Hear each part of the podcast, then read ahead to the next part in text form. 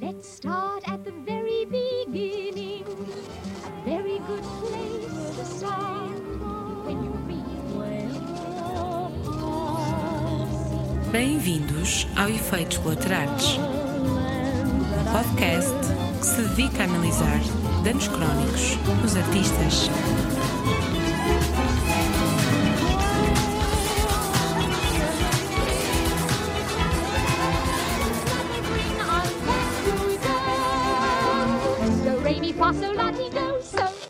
Bem-vindos à sétima edição do Efeitos Colaterais, um podcast que se dedica a analisar os danos crónicos dos artistas.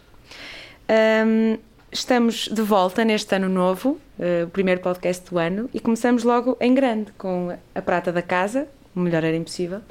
E estamos aqui com o Frederico Cardoso, o nosso clarinetista, clarinetista multifacetado, toca muitos clarinetes, muitos, todos os tipos de clarinetes que possamos imaginar. Eh, e, o, e o Tiago Ora, o- a par da Vanessa, o diretor, e também o responsável pela Artware Re- Records. Ahm, e estamos aqui especificamente para falar de uma coisa muito concreta, eh, que pode parecer muito concreta, mas que depois irá para os meandros que tiver de ir, que é o teu novo eh, CD, não é, Fred? Sim. Estamos aqui para falar sobre o meu mais recente registro discográfico, intitulado Lu- Lux e, e que é um, um registro discográfico eh, que aborda sete obras de sete compositores portugueses eh, e que foi editado pela Hardware Records e que teve na sua gênese um concerto que eu, que eu realizei na, na Casa da Música em junho de 2019, na abertura do ciclo Estado da Nação, e que tinha como mote o que serviu para, a- para a composição de todas as obras o diálogo a partir branco. Boa. Sete obras, sete compositores diferentes. Muito bem. E então a Arthur Records entra aqui em que parte, Tiago? Onde é que entra aqui? a- A Arthur Records entra aqui na parte da edição, propriamente dita, edição do ponto de vista da publicação.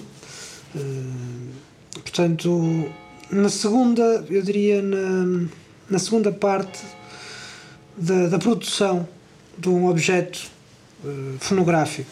é? O Frederic chegou a. trouxe-nos, digamos assim, o produto praticamente acabado, é? Uh, produto fonográfico, o master, depois da captação, depois do trabalho de edição. Uh, e, e nós uh, aceitamos o desafio de, de incluir este disco no nosso catálogo de edições. Portanto, todo o trabalho da, da publicação em formato físico, da distribuição em formato digital. e é um disco muito interessante, é um disco que enriquece o nosso catálogo sob vários pontos de vista. Do ponto de vista patrimonial, mesmo aí a partir de várias perspectivas, seja da composição, seja da interpretação. Todas as obras são primeiras gravações, estamos a falar de diferentes compositores, de diferentes gerações, mas todos eles ah, próximos, compositores portugueses. Próximos Eh, e tendencialmente jovens, eu estou enganada. Sim, tendencialmente Boa. jovens, portanto eh, é sem dúvida um projeto, um disco muito interessante e muito interessante também para diferentes ouvintes. Podemos pensar no público especializado da música contemporânea, da música eletroacústica, mas também temos que pensar eh, não só nesse público que já existe, mas no público que existirá. Seja um público que venha a estar interessado, por exemplo, público de alunos que, que acabará por, de alguma forma, aqui e ali acabar por consumir esta música, quanto mais não seja para o próprio estudo ou para trabalhos futuros, ou seja também eh, do ponto de vista de outras áreas do, do conhecimento.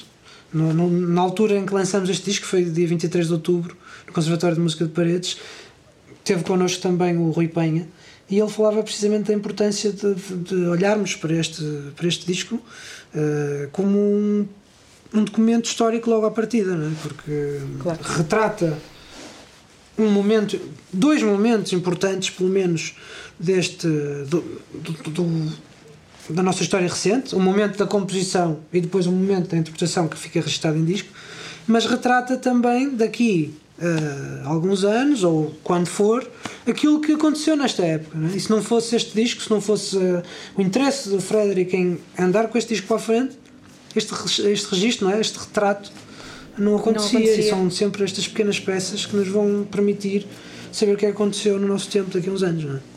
Até porque o repertório para clarinete é, é muito, mas depende do clarinete que estamos a falar ou não. Não sei. Sim. Provavelmente é... para si bemol há imenso repertório. Sim, o clarinete é um, é um dos instrumentos que podemos considerar que na música contemporânea tem mais repertório e tem mais compositores a, a compor. E, sem dúvida que nos últimos anos o clarinete baixo tem ganho uma, uma ampla margem e, porque faz quase tudo aquilo que o clarinete soprano faz com uma maior amplitude eh, sonora, eh, técnica. É um instrumento, eh, considero, considero eu, ainda mais versátil e mais completo. E isso tem feito com que, mesmo eu, ao longo dos anos, e eu próprio estou a fazer agora uma, uma pós-graduação no País Basco em clarinete baixo, e tem feito com que hum, clarinete baixo se torne um instrumento que eu próprio, a nível do repertório, tenho desenvolvido muito mais. Boa, e tens contribuído para desenvolver o que é, o que é bom, porque as tuas Sim. encomendas e este teu trabalho, de, como o Tiago diz, são importantes ferramentas para quem vem a seguir. E, e é, essa, é, é isso que te motiva a fazer essas encomendas, ou seja, é essa vontade de criar mais material para o teu instrumento? Sim, o que me motiva acima de tudo é. Eu, eu sempre fui um, uma, uma pessoa muito inquieta na questão de, de procurar lembro-me quando estudava, me cansava rápido da, das coisas, precisava de, de coisas novas. E hum, se bem que todo este processo das encomendas, do trabalho com o compositor, da gravação, tudo é um processo muito mais lento, não é? E até há, há coisas que, que, aparecem no meio, deixamos este projeto, agarramos aquele e tudo mais.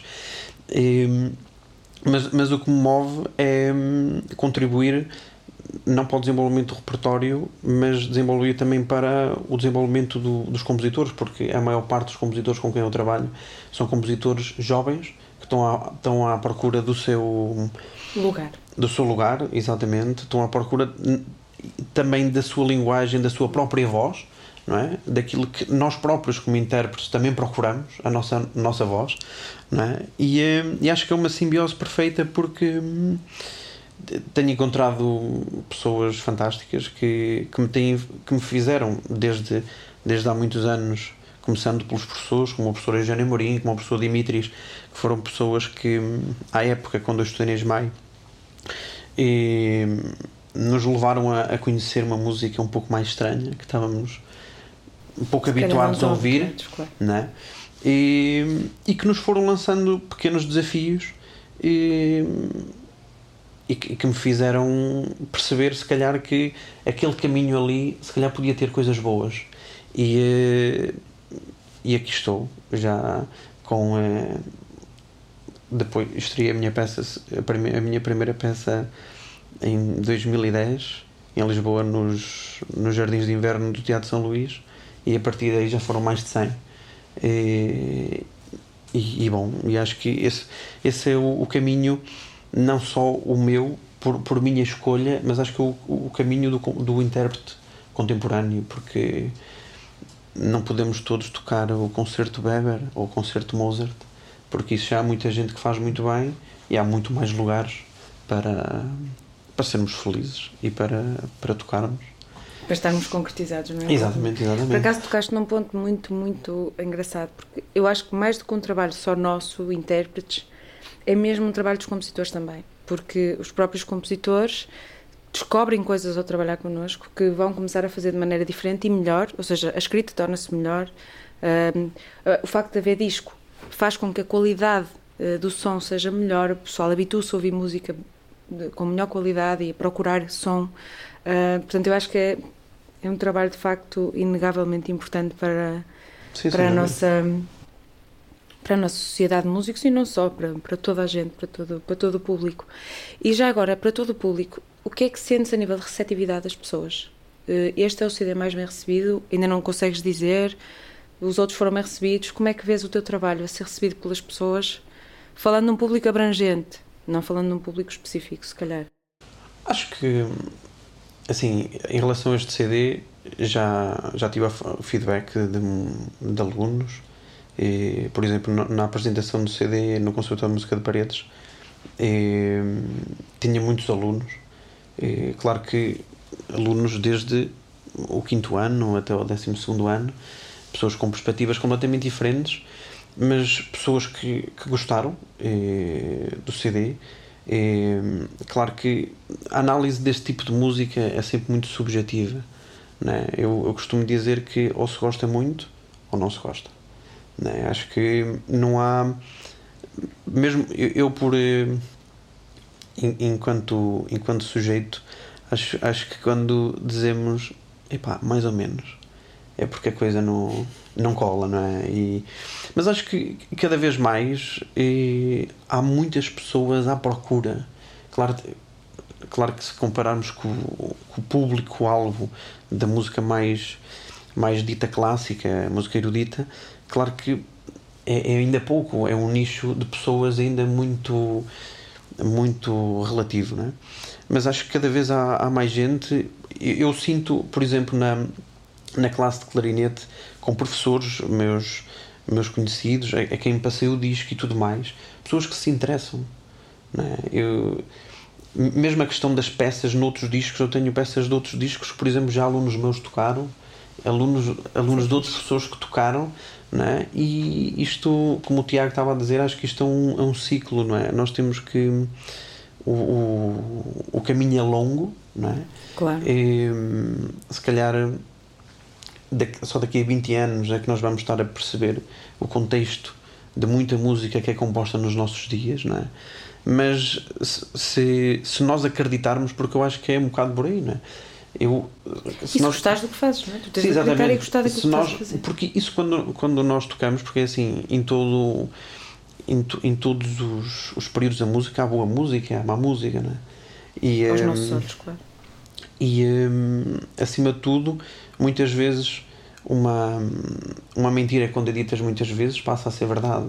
Não é? E acho que isso é um bocado aquilo que se passa na música, não é? Quando, quando nós temos esse tipo de música que é diferente por algum motivo, ou pela sonoridade, ou pela eletrónica, ou por as pessoas é, nunca se terem percebido que com um instrumento dava para fazer aquilo, não é? muitas vezes ou, ou, ou suscita o interesse, epá, deixa-me experimentar.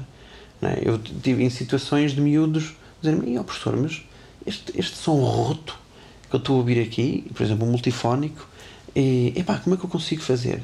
Pá, faz assim. E os miúdos vão para casa e dizem, e oh, professor, já consigo fazer isto. Pá, e isso acho que.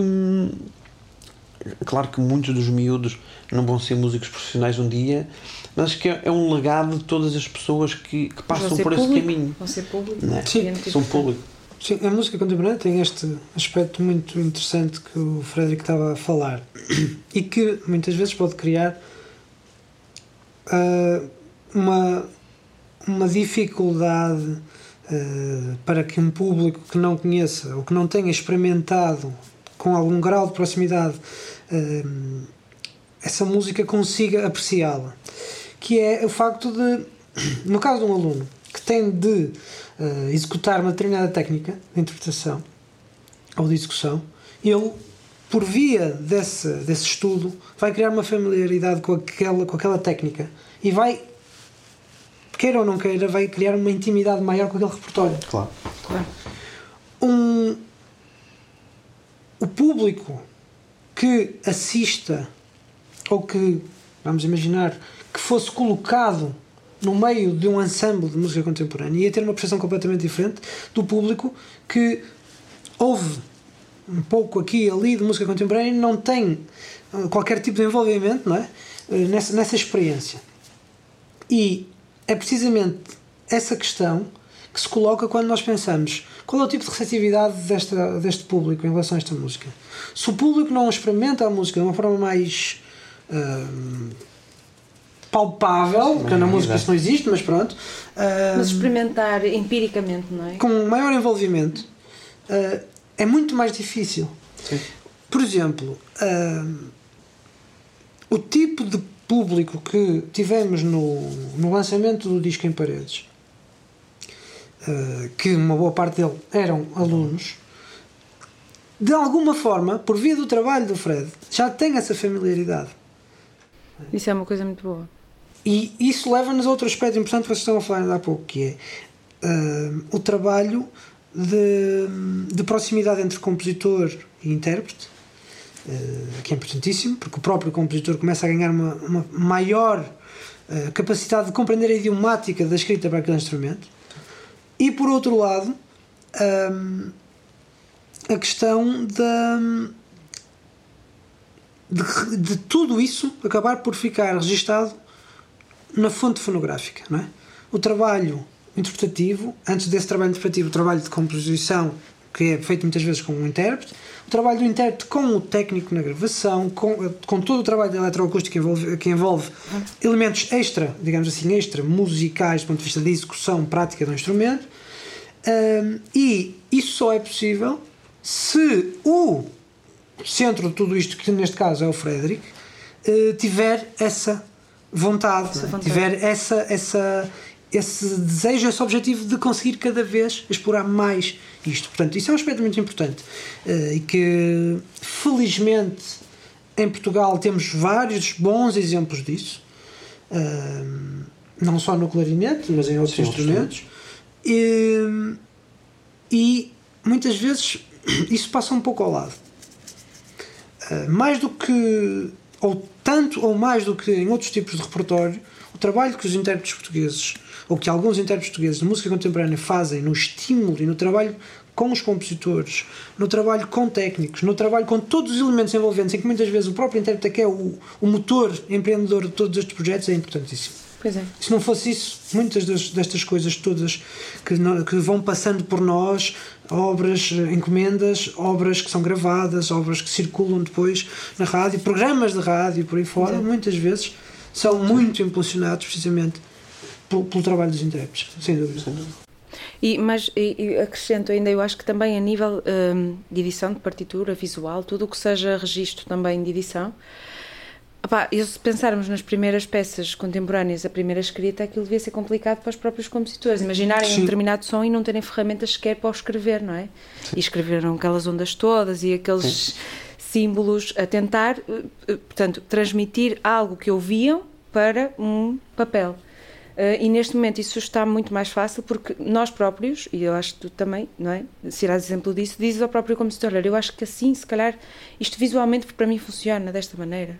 Sei lá. Sim, sem dúvida. Sem Claro. dúvida. E isso é muito importante. E também uma coisa muito importante que é, é a questão de quando a peça é composta, enquanto obra de arte, ser uma, uma peça que chegue a todos.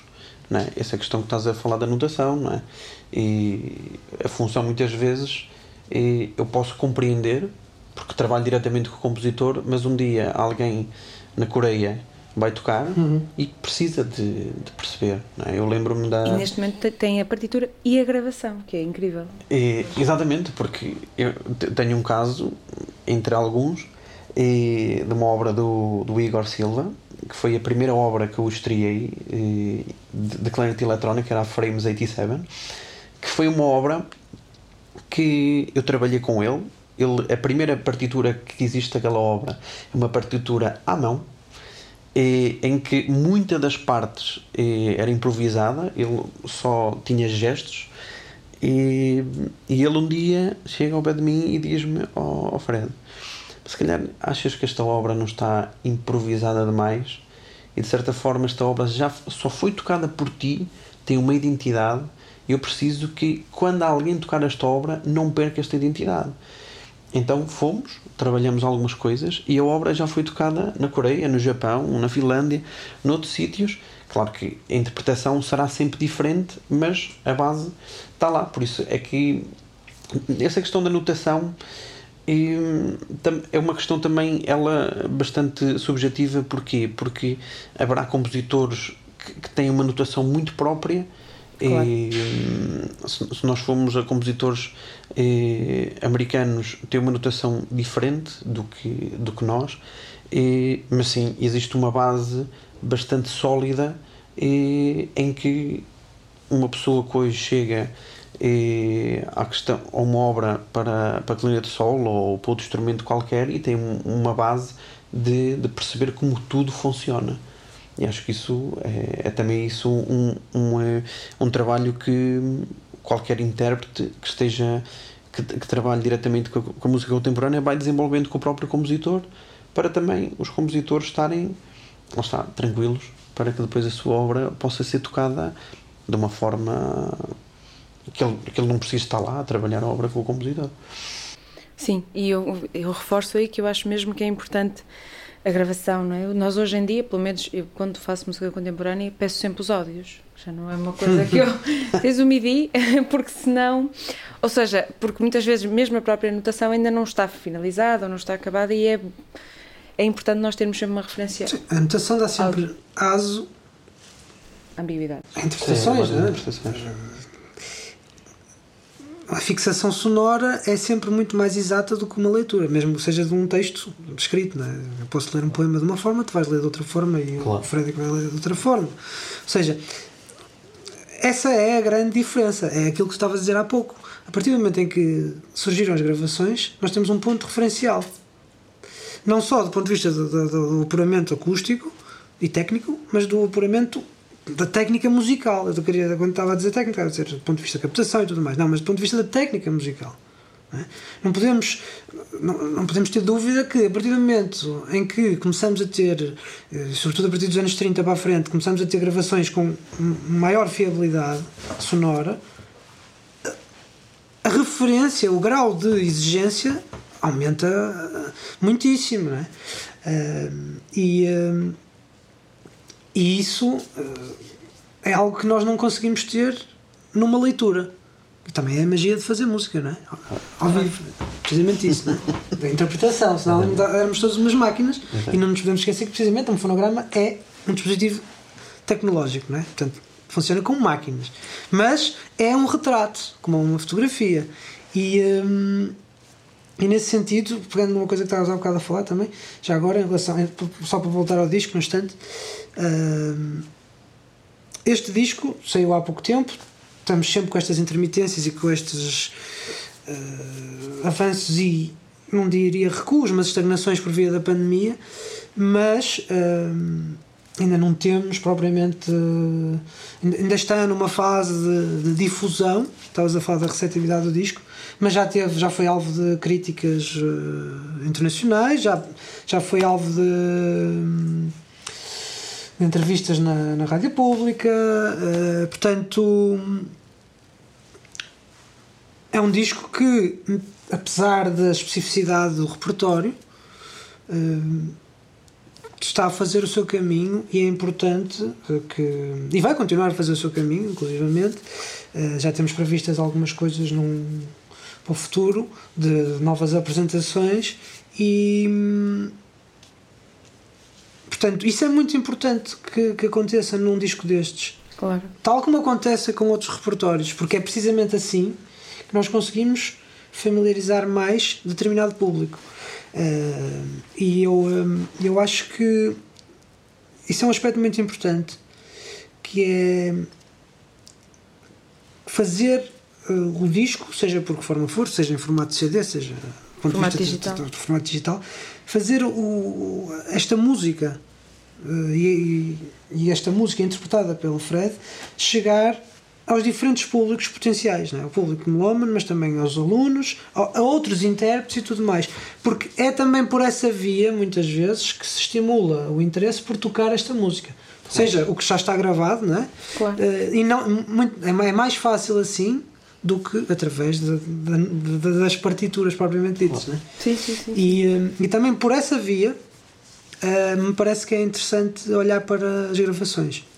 Porque na verdade eh, o público que adquire este disco, ou que ouve este disco, tem precisamente por via de- de- de- deste trabalho de, de empreendedor que o Frederico teve, tem o privilégio de, de ouvir esta música.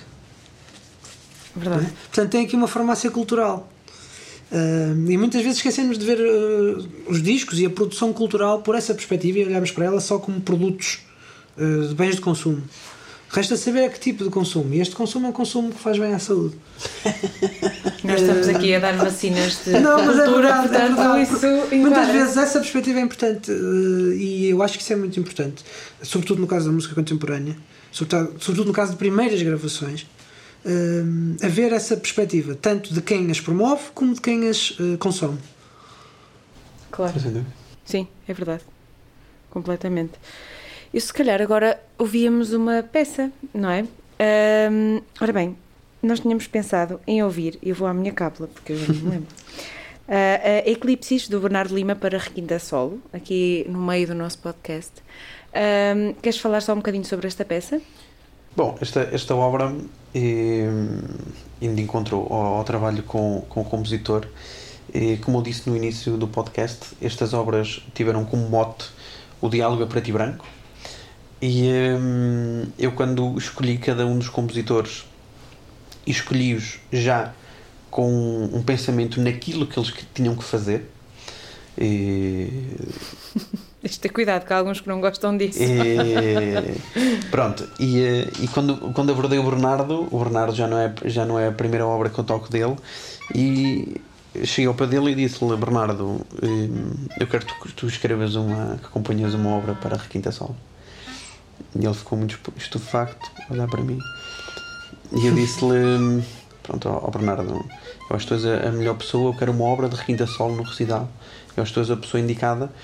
E porquê? Porque é que ele ficou estupefacto? Porque realmente a produção para o instrumento não é, em Portugal e mesmo a nível global, um, não há muitas obras para, para o instrumento. Existe pontualmente algumas obras para, para solo, para requinta e, claro, do ensam- dos ensembles e orquestras é, é bastante tocado. E esta obra tem como, como mote a questão do preto e branco, do eclipse e que, de certa forma, aborda o instrumento de um ponto de vista onde ele é, extremamente hum, versátil, que é o ponto de vista técnico, é? um, um registro sempre eh, bastante agudo próprio do instrumento, que o faz que o faz ser, se calhar, não, não tão apelativo para a maior parte do- dos clarinetistas, mas que também, a nível de desafio, me levou ele usa algumas técnicas que me levou a, a abordar o instrumento, até porque na altura eu, eu quando falo com o compositor para, para a composição de uma obra, eu, eu faço também para não só ser um desafio para ele, mas também para mim. E então quando, quando, quando apareceu essa obra, isso opá, é, um, é um bom momento para eu também me desenvolver enquanto instrumentista a tocar requinta e, e basicamente é isso, é uma obra extremamente técnica que bastante veloz e que hum, acho que, que é- vai ser uma obra que para, aquele, para, para as pessoas e para os intérpretes que, que gostarem de tocar o instrumento que vai ficar no, no repertório do instrumento. Ok, vamos ouvir então.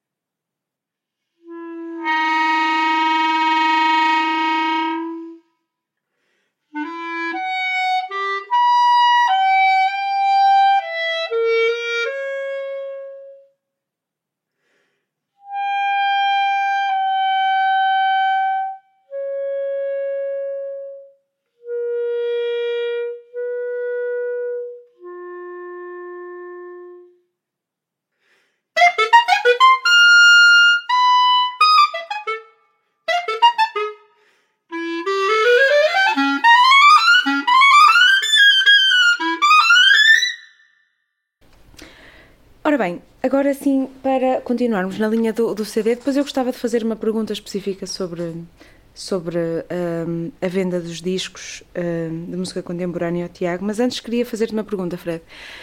Do ponto de vista de, do uso da eletrónica, que é uma coisa que tu também fazes muito, como é que é? É, é parte de ti, essa vontade, parte dos compositores? Uh, de onde é que vem essa, hum, essa fonte? És tu que, és tu que gostas ou é, ou é uma exigência deles, na maior parte das vezes? Não. Eu lembro-me que hum, quando entrei no mestrado, eu, eu fiz a licenciatura na, na ESMAI e depois fiz mestrado em interpretação na ESMAI também. E, se não foi a primeira turma, foi a segunda turma logo a fazer mestrado em interpretação na ESMAI. E na altura estava o professor Nuno Pinto e, e falei com ele e disse: Ó oh, professor, eu gostava de, de abordar a música eletrónica e, e ele faz imensas coisas com eletrónica, nomeadamente com a, com a Miso Music em, em Lisboa. E ele disse-me: Pronto, olha, eu vou ter um recital em Lisboa, no, nos claustros do Mosteiro de Jerónimos, eh, onde ele tocou o New York Counterpoint do Steve Reich e o, uma obra do, do Miguel Asguim eh, para clarinete e eletrónica. Acho que não seria a estreia, mas das primeiras vezes que a obra foi tocada, uma obra extremamente difícil, eh, com muitas técnicas. Ele disse: pá, eh, vens ter comigo em Aveiro, a Aveiro e eu levo-te. E, fui, e ele levou-me a ver o, a ver o recital e, eh, e pronto, e a partir daí nasceu um, uma paixão por, por esse tipo de música, não só pela sua sonoridade, mas por ser um meio bastante diferente na altura para mim. E depois temos a questão da, da eletrónica sob suporte, eletrónica em tempo real. E Pois era isso que eu ia dizer, as possibilidades as que possibilidades a letra, eh, monstruosas que, que, que esse, que esse tipo de música pode ter. Também pode ter coisas muito más em, em concerto. Lembro-me lembro-me um, Falhou a eletrónica. uma altura, uma altura, um recital que fiz na Ismael no Festival 7 de, de teatro, Teatro. E eu fui fazer um recital lá de eletrónica e lembro-me perfeitamente a primeira obra era o Igor que estava a operar a eletrónica. Era uma obra o Shovelhead do Steve Snowden uma obra muito, muito engraçada para, para clarinete de baixo e eletrónica. E de repente fiquei sem clique sozinho Pá, e toquei tudo. E, e nesse recital tudo correu mal. Tudo correu mal. E- mas sem dúvida é Acontece. Eu gosto porque é desafiante e, e é sempre um. hum, de certa forma, é música de câmara, é? É uma outra forma de fazer, de fazer música, de estar em, em música de câmara. Claro que depois, com a experiência, vamos percebendo eh, as coisas, como, como elas se, se fazem e aquilo que pode ou não acontecer, e por isso já tomamos certo tipo de decisões. Eh, mas sim, parte, parte sempre de mim e, e também eh, fazendo um paralelo para os compositores, cada vez mais há compositores eh, a enverdarem por aí e, p- pela questão da música eletrónica e, e sem dúvida que, que cada vez vamos ter mais gente. Eu lembro-me quando estava na ESMAI ver gente que me chamava louco por eh, tocar obras com, com eletrónica e cada vez mais temos pessoas a, a fazer obras com eletrónica, mesmo no- nos próprios cursos, também porque os próprios os próprios alunos perceberam a importância a importância disso, não é? Claro. E, eh, e acho que isso é pá, é muito bom, acho que é um desafio muito É muito diferente importante. que as pessoas devem, devem mesmo passar por isso porque é outra forma de fazer a, de fazer a música e de ver a música, não é? Porque hum, a forma como nós lidamos a tocar com piano ou a tocar com violoncelo é a forma como tocamos com a eletrónica, seja ela qual for, até porque a eletrónica, cada, a eletrónica de cada peça é um indivíduo completamente diferente.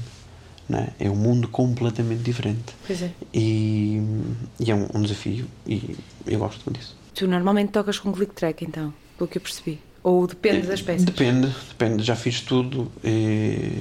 Isso não te incomoda a cena de começares a tocar com, Uma coisa no ouvido. Depende. O click track, porque é que o click track é, é usado? Para termos a exatidão. eh, ser quando- exatamente, quando temos contrapontos muito, muito complexos, mas não, não escondo que, que cada vez mais eh, as, as obras que eu tenho tocado até são com minutagens, onde o discurso é um pouco mais livre. Né? E, e isso faz-me pensar que o, o, o próprio caminho da música contemporânea nos leva para um dos, um dos, um dos, um dos mundos para uma, para uma face do intérprete contemporâneo, se calhar um pouco mais perto da improvisação. Né? E é porque eu, eu lembro-me em 2017 fui, eh, fui a Barcelona ao Festival Mixture ter aula com, com o Sparney que, que, faleceu, que acabou por falecer neste, ne- nesse ano e ele dizia uma coisa muito engraçada que era epá, ele tem mais de 600 obras compostas para ele e ele epá, todas as obras que eu tinha com eletrónica em tempo real eu pedi aos compositores para passar para a eletrónica sob suporte. E epá, porque eu estou farto de chegar e acontecerem coisas anómalas àquilo que é a minha interpretação Pá, e, e de certa forma, claro que isso, isso é, é algo muito subjetivo, mas nós quando fazemos muitas obras, por exemplo, num concerto com eletrónica em tempo real, nós precisamos de pá, estar numa casa da música, ou se nós queremos chegar com, com esse tipo de obras a muitos sítios, precisamos ter material especializado Pois, e recursos. pessoas especializadas, recursos técnicos que nos permitam fazer isso Claro. né? A própria divulgação da, da, música acaba por ser muito mais fácil se a obra for pensada naquele intuito, por exemplo, se tivermos eletrónica sob suporte, mesmo com click track é bastante simples, mas até nisso, depois a facilidade com que as coisas são feitas, com que a obra de arte é construída, faz com que a obra seja mais ou menos disseminada. Pois, uma obra mais complicada de pôr em palco, obviamente que vai ser sempre mais complicada eh, de, Tem mais, mais restrições em circular. de. E agora, a nível de, de som, Tiago, achas que a música eletrónica veio trazer algum aprimorar no tratamento do som por parte dos intérpretes? Ou seja, achas que o trabalhar mais com música eletrónica tem esse impacto ou nem por isso? Depende. Ahm, depende de várias. Depende sobretudo de duas questões. Ah, Depende do intérprete e do rigor do intérprete. Pode ser um intérprete de música barroca que é obcecado pelo som que, que quer ouvir ah, e vai levar ah, as coisas a esse rigor, ou a exigência do, da- das obras em questão. E ne- desse ponto de vista, naturalmente, que, repertório mais, mais recente exige, até por via de, múltiplas técnicas que antes não existiam, exige maior rigor, porque a própria técnica, mu- muitas das técnicas que são utilizadas hoje em dia, hum, logo à partida são eh, técnicas minuciosas, é? que por norma eh, vão mais além do que aquilo que é a técnica standard, digamos assim, para executar Sim. uma obra de, de períodos, eu diria, anteriores ao início do século XX, anteriores aos, anos 20 para a frente, anos 30 para a frente. Ahm, e, portanto, desse ponto de vista, de alguma forma, existe, eh, digamos assim, um- eu não diria uma questão só de aprimorar, mas existe uma maior riqueza do ponto de vista técnico que, se calhar, um intérprete que trabalha este repertório vai ter que, se calhar, outro que não trabalha esse repertório e que não tenha por ele próprio essa iniciativa de experimentar e de ser rigoroso com determinadas técnicas que pode ou não ter que utilizar, vai ter, não é? Portanto, por obrigação, para ser um bom intérprete de música eh, contemporânea, Claro. temos que cumprir, não é? o intérprete tem que cumprir com aquelas exigências técnicas, porque senão não vai conseguir corresponder àquilo que o compositor lhe pede. Muitas vezes também o próprio intérprete tem que explicar ao compositor não é? que aquilo não é possível. Por norma, os próprios compositores, é? cada vez mais isso acontece, não é? os próprios compositores tomam a iniciativa de eh, colocar essas questões logo ao intérprete. Alguns compositores até eh, lembro-me de, de, de- aqui há, por exemplo, o Luís Tinoco e não estamos a falar em música eletroacústica neste caso, o Luís Tinoco, quando fez o concerto para violoncelo, uh, pediu ao Filipe para manusear o instrumento, para perceber o que é que o que é que se podia ou não fazer em certa medida, não é? Uhum. E dialogou e, e- no- neste caso concreto ou em outros casos, os compositores trabalham muito com os intérpretes, não é? E isso também leva, a que muitas vezes, esse diálogo eh, explora até determinadas técnicas que o compositor pode pensar: ah, ok, então isto ainda posso ir mais à frente. Isto se calhar não posso, mas aqui já podemos tentar elevar um pouco mais a fasquia, né? E lá está, esse diálogo permanente é, é importantíssimo. Claro. E eu acho que desse ponto de vista, sim. Desse ponto de vista, hum, há técnicas, inclusive, quer dizer, há técnicas que, vão- que surgiram por via precisamente das possibilidades que se abriram com, com, a- com as novas eh, experiências que se foram fazendo na música dos últimos 100 anos. Não é? Isso aí é, é- é inquestionável. E, e também, só completando, e acho que isso, isso acaba por fazer com que o intérprete hoje em dia tenha que ser muito mais versátil. Né? Claro. Tenha que ser eh, um intérprete, eh, porque a esmagadora maioria das pessoas faz música contemporânea e faz também outros tipos de música. Claro. Né? E a, a questão da sonoridade. E, hum, muitas vezes o, o compositor pede um, um som com ar, um som eólio. E, hum, isso, isso tem, tem- para ser bem feito tem, que- tem que nos levar a e para ser bem feito e para nos transportar outra vez para aquilo que é o som convencional tem que ser alguém com uma versatilidade muito grande para ok eu quero quero isto e aquilo e posso chegar a outra obra e posso criar a sonoridade de uma forma completamente diferente e isso é é uma gama de é quase como um pintor não é que chega a uma tela e tem muitas cores para pintar não é? Claro. e muitas vezes as pessoas que depois não passam por essa experiência e não, não as têm não é? e, e como diz o Tiago muitas técnicas eh, que existem e, e, e outras que vão aparecer não é? vão aparecer fruto da colaboração entre o compositor e o intérprete e que, que um dia vamos, vamos à Casa da Música ouvir eh, alguma obra e ter, epá, o que é aquilo? E vamos até vamos ter com o compositor no final do concerto, pá, aquilo é a técnica X, que apareceu agora por, eh, pá, com o contacto com, com o intérprete, não é? E isso faz com lá está, que o intérprete seja, tenha que ser cada vez mais versátil, porque o, o, hum, o, o, o próprio sistema académico não nos prepara até certo ponto para hum, porque nós, nós temos eu, eu, gosto de, de pensar que e, e por mim falo porque sou professor e incuto isso também nos alunos muitas vezes a questão do som, do culto do som e depois chega um momento em que nós temos que descodificar o que é que é o som não é? isso depois leva-nos para para tudo o que é todas as técnicas e as formas de as tocar e lá está como, como eu comecei que nos levam a ser pessoas cada vez mais versáteis e predispostas a conseguir tocar certo tipo de de músicas ou como a improvisação, música contemporânea, jazz, seja o que for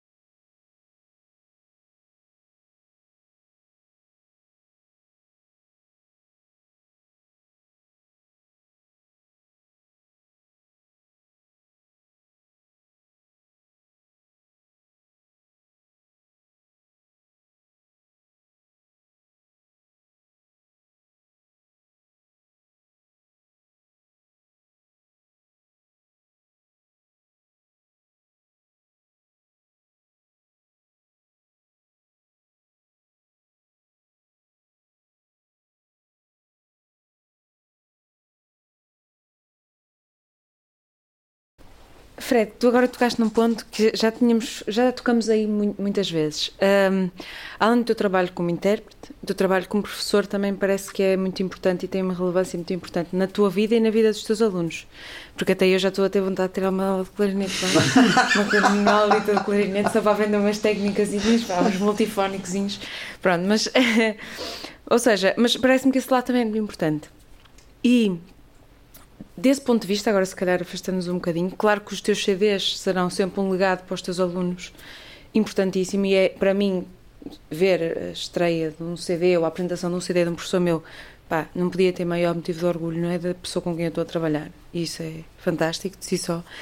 Mas a nível de, de, das tuas aulas e a nível do, do teu trabalho enquanto professor, agora um bocadinho mais, tu achas que esta, que, claro, a música contemporânea há de ser sempre uma coisa que tu vais incutir nos teus alunos, mas tu achas que de alguma forma a música improvisada também pode ser uma ferramenta, ou seja, a nível de ensino, a abordagem à música contemporânea pode ir um bocadinho também por aí? Achas que nos estamos a aproximar um bocadinho até de, de outras técnicas, hum, não como o jazz, mas o jazz começa assim, não é? Nós começamos Sim. o jazz por aprender bases harmónicas e depois improvisação. Achas que estamos a aproximar-nos desse, desse estilo de ensinar ou nem por isso?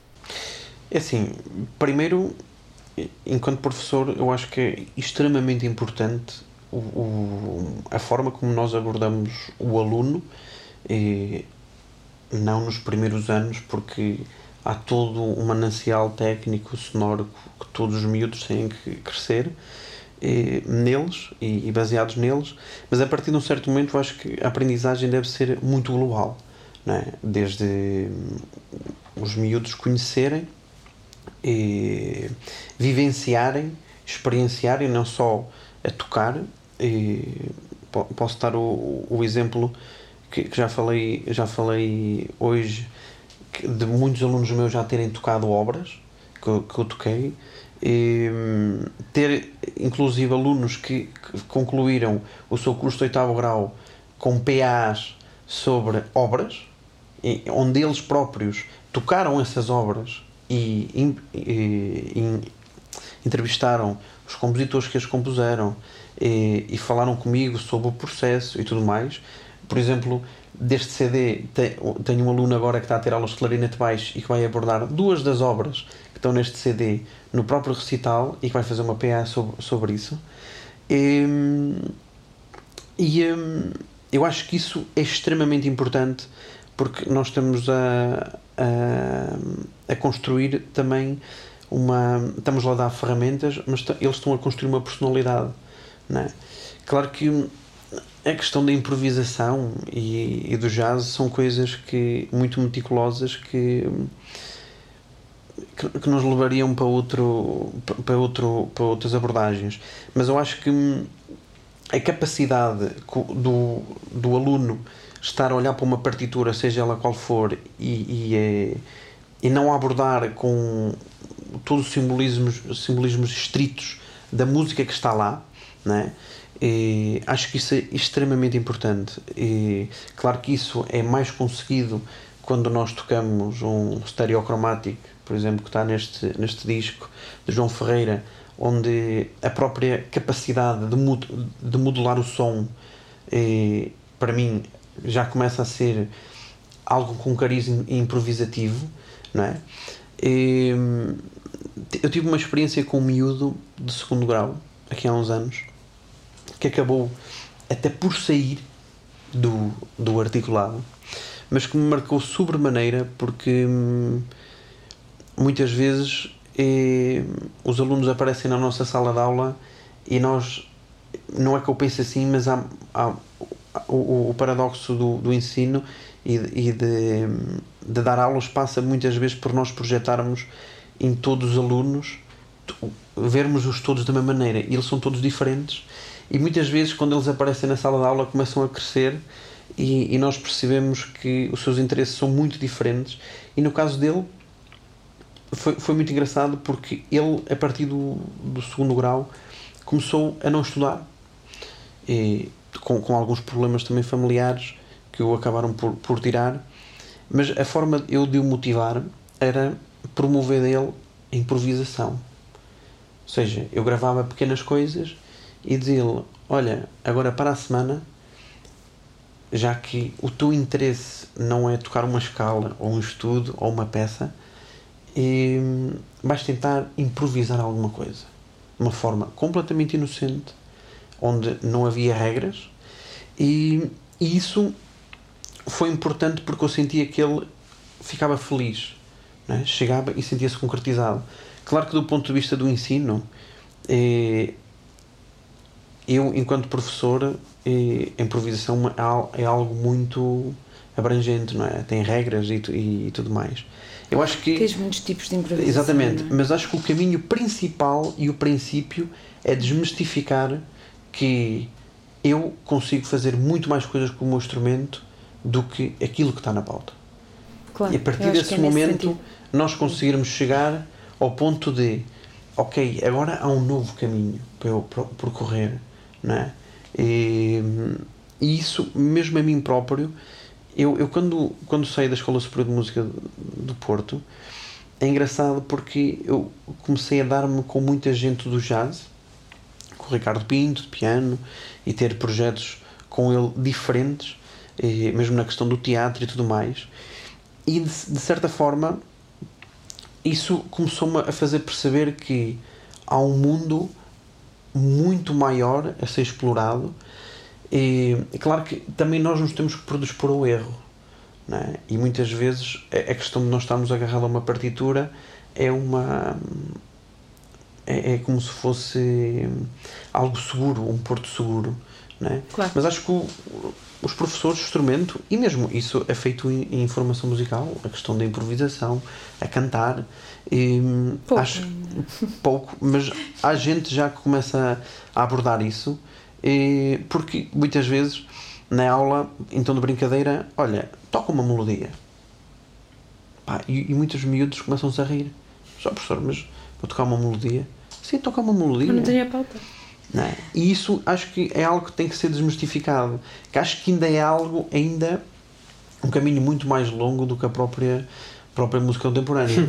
mas, só, mas só para complementar aquilo que estavas a dizer, a questão do, de ter os alunos, os concertos e tudo mais, eu acho que há uma questão primordial para mim que acho que é inegociável, e que digo assim, inegociável para toda a gente, que é o professor é, é o ídolo para o aluno.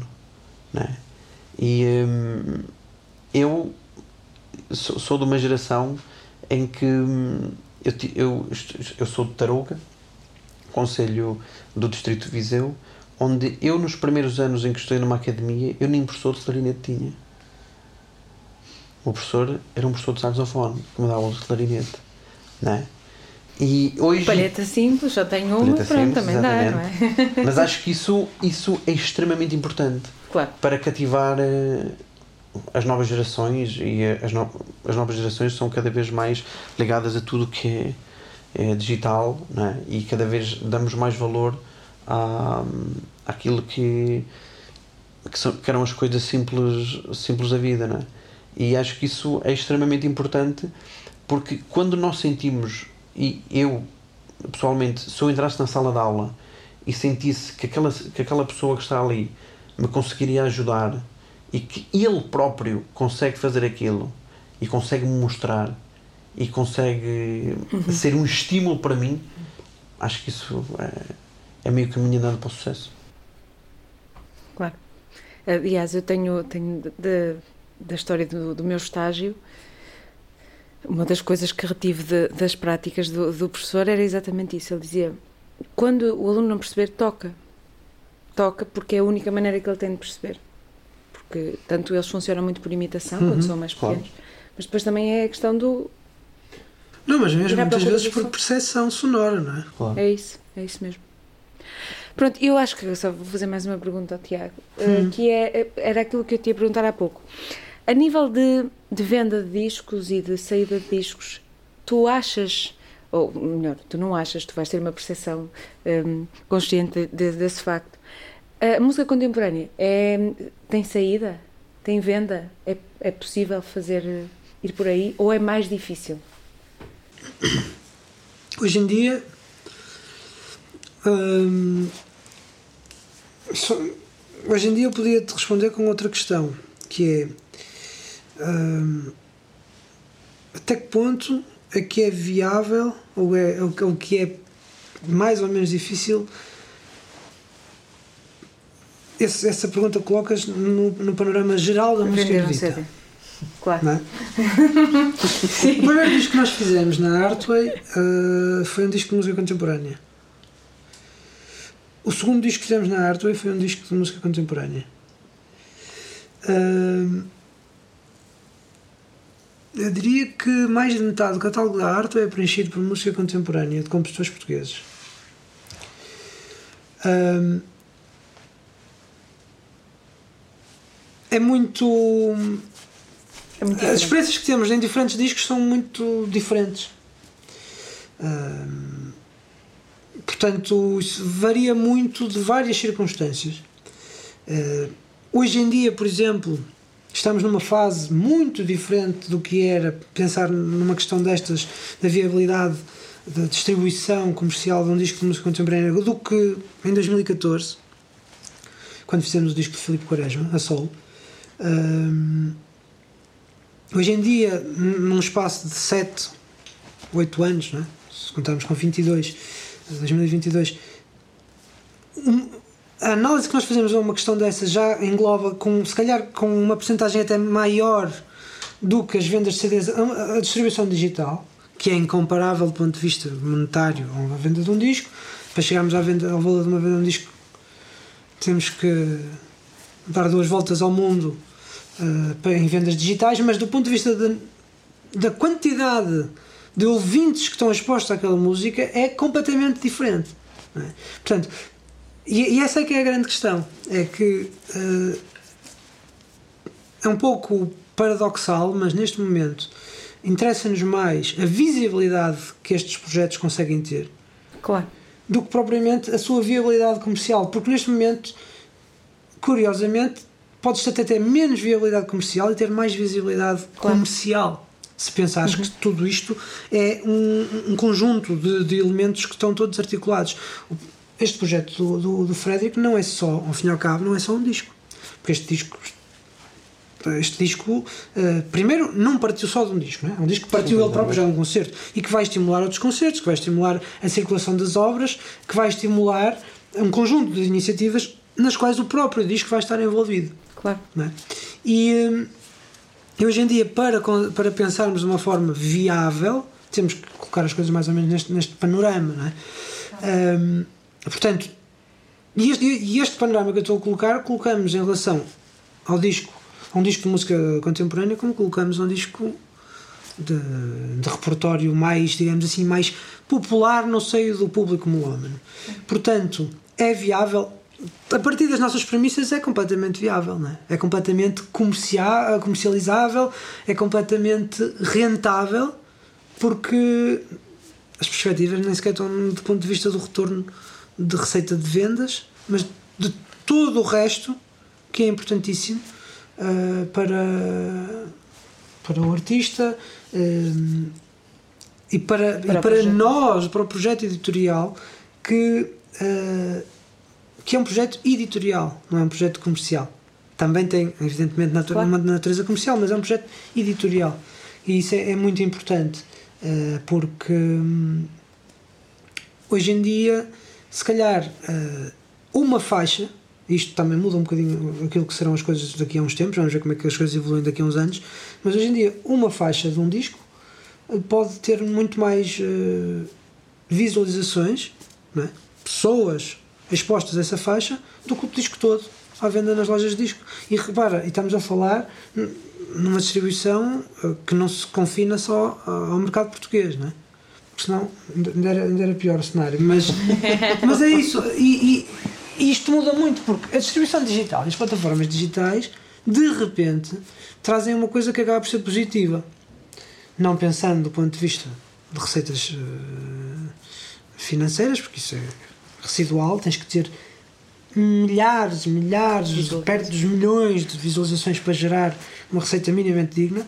Ahm, estamos a falar em coisas de cêntimos, mas não, não, é, não é por aí, é pela questão de que democratiza um pouco mais a possibilidade de nós termos a música a circular sem necessitarmos de ter que ir lá para fora, de, entregar uh, a editoras estrangeiras um produto português, para depois virmos comprá-lo, para depois os portugueses terem que o comprar lá fora, e entrávamos aqui num conjunto de políticas económicas e culturais e andamos aqui a dar IVAs a outros e por aí fora. Mas não é, não é só por isso, é porque permite. Uh, aos músicos portugueses e a um projeto português, ou uma editora portuguesa, conseguir chegar ao mesmo ponto de venda que todas as outras, todas as partes do mundo.